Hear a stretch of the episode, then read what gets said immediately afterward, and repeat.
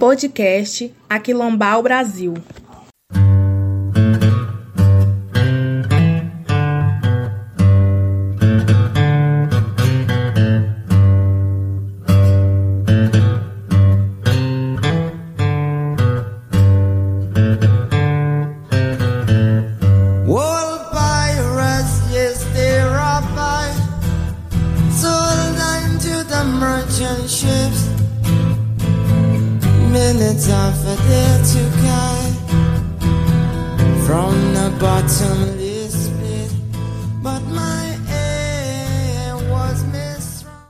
Velhos piratas. Sim, eles me roubaram. Me venderam para navios mercantes minutos depois deles terem me tirado do poço sem fundo. Mas minha mão foi fortalecida pela mão do Todo-Poderoso. Nós avançamos nesta geração triunfantemente.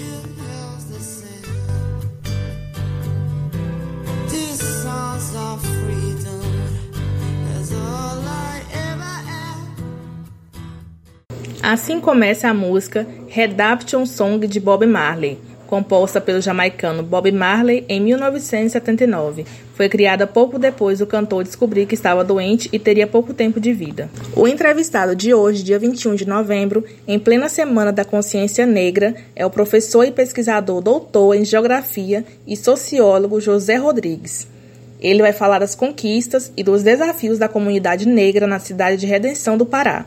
Mas antes do papo maravilhoso, vamos com a banda Manga Reggae, direto do Araguaia Paraense.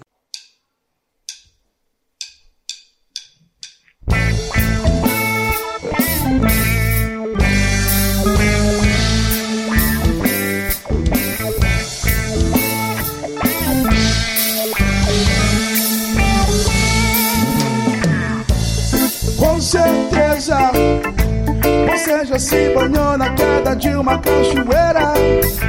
Sentindo a sensação da sua alma sendo purificada por inteira Com certeza Você já se banhou na queda de uma cachoeira. Sentindo a sensação da sua alma sendo purificada Olá, professor. Que bom poder contar com a sua presença no podcast Quilombar Brasil. Professor, por favor, se apresente para nós. Olá, meu nome é José Rodrigues de Carvalho. Minha formação acadêmica é em Sociologia e Geografia, com mestrado e doutorado em Geografia pela Universidade Federal de Goiás. E atualmente eu sou professor da Educação Básica no estado do Pará e também da educação superior. O tema das questões raciais, ele né, atravessa minha experiência como docente no cotidiano da escola, no espaço da escola, na, nas relações. E quando eu chego no Lagente para fazer o doutorado, para desenvolver uma pesquisa em educação, né, é esse o tema que eu vou trabalhar e aprofundar para né, desenvolver ali a pesquisa no doutorado.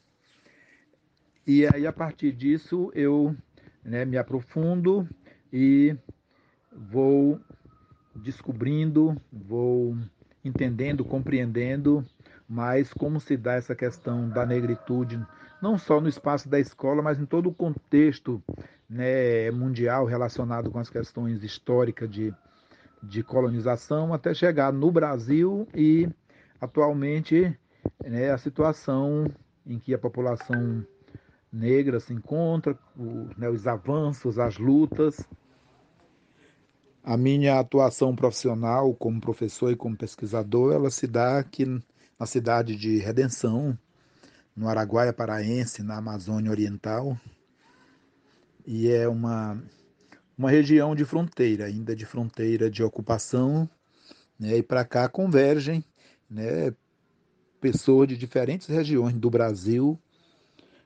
É, e esse encontro aqui ele se dá de forma bastante né, bastante curiosa e eu tento perceber também essa questão da alteridade, como é que o quem vem do sul percebe o negro aqui, que chega aqui. Quando o negro chega aqui, como ele percebe né, esse lugar onde ele está e as demais, os demais grupos étnicos que, se encontram nessa região.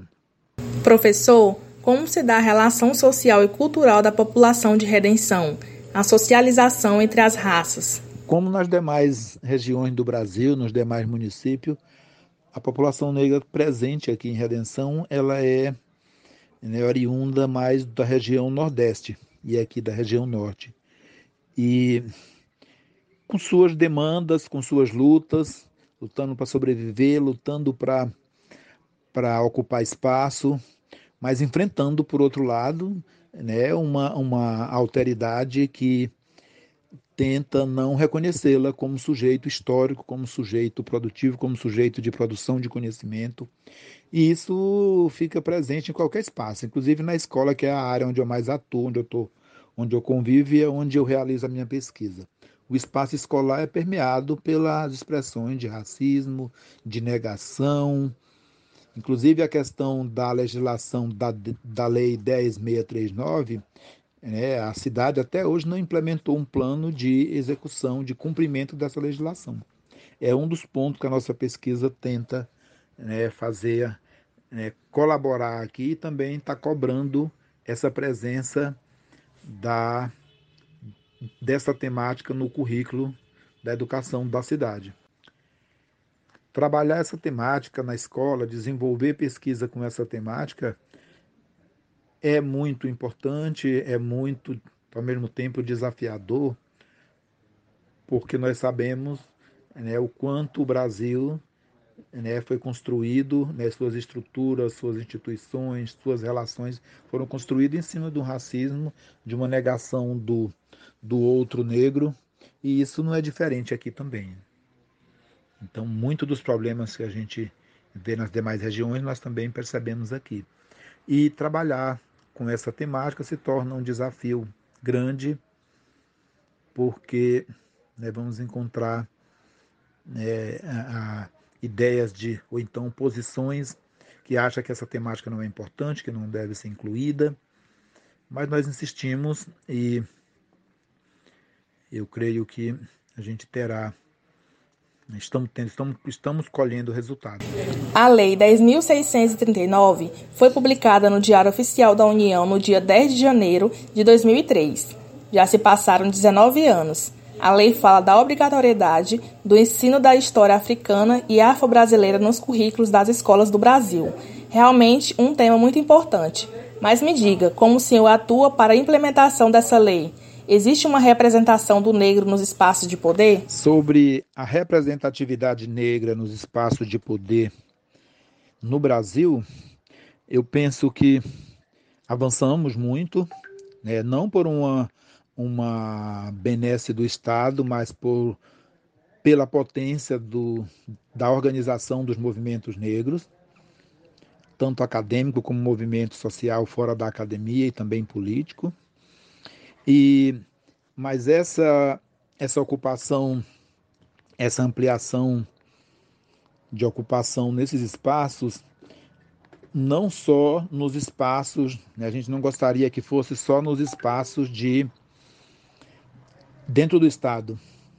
É, a gente, para citar aqui uma, uma uma fala do professor Silvio Almeida, a gente gostaria que essa representatividade ela estivesse em todos os espaços, inclusive nos espaços políticos e de prestígio social na sociedade. E ainda há muito a conquistar. Mas já demos passos importantes. E esses passos, eles passam pela academia, né, mas também com o, nos movimentos sociais, nas esferas políticas e sobretudo na organização das mulheres, na organização da juventude, né, no movimento feminista negro, tem dado né, uma, uma oxigenação muito grande para potencializar o movimento e ocupar esses espaços e ampliar essa representatividade em espaços de poder. Foi a partir então dessa pesquisa do doutorado que eu, né, ao terminar, tenho desenvolvido né, minhas pesquisas, né, aprofundando para compreender mais né, a situação do negro no espaço, no currículo, nas relações do espaço escolar, das políticas públicas e nas relações com as demais etnias e raças no espaço da escola. Esse tem sido o meu trabalho né, a partir desse tanto do doutorado e após né, a conclusão desse, dessa etapa acadêmica.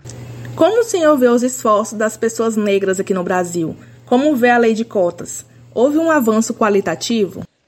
Sobre os esforços da população negra para construir narrativas, disputar narrativas no espaço, em todos os espaços do Brasil, isso vem acontecendo desde a travessia forçada no Atlântico. Né?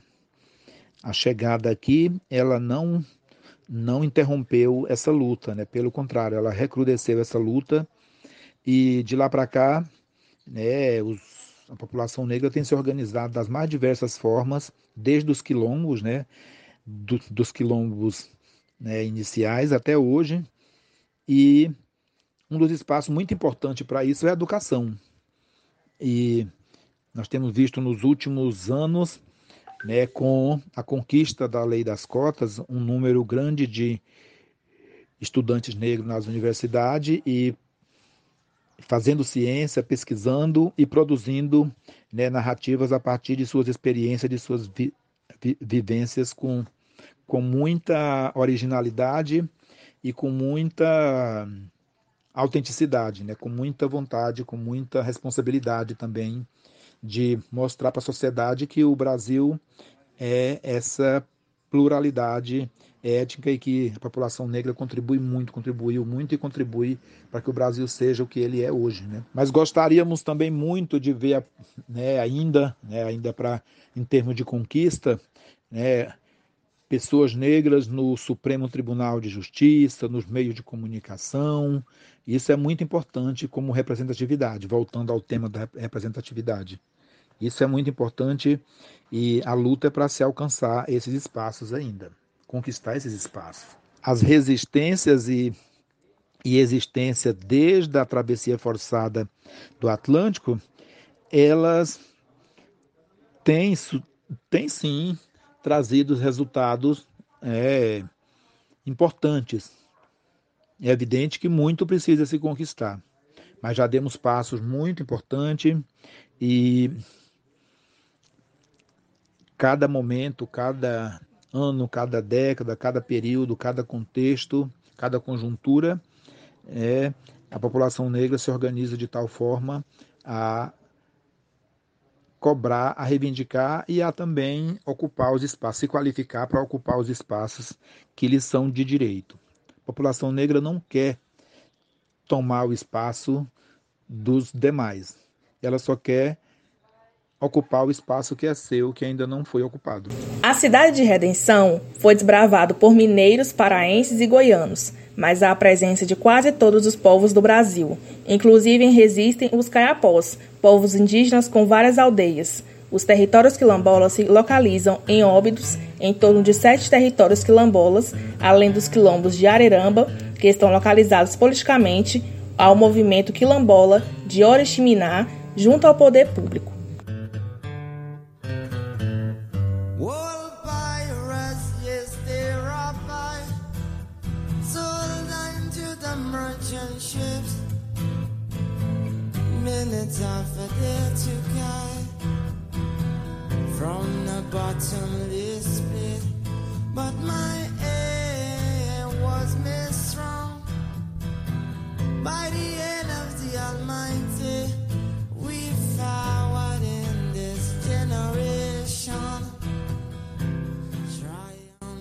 Estamos finalizando mais uma entrevista da série Aquilombar Brasil, uma produção do projeto Inovajó Universidade Federal do Tocantins.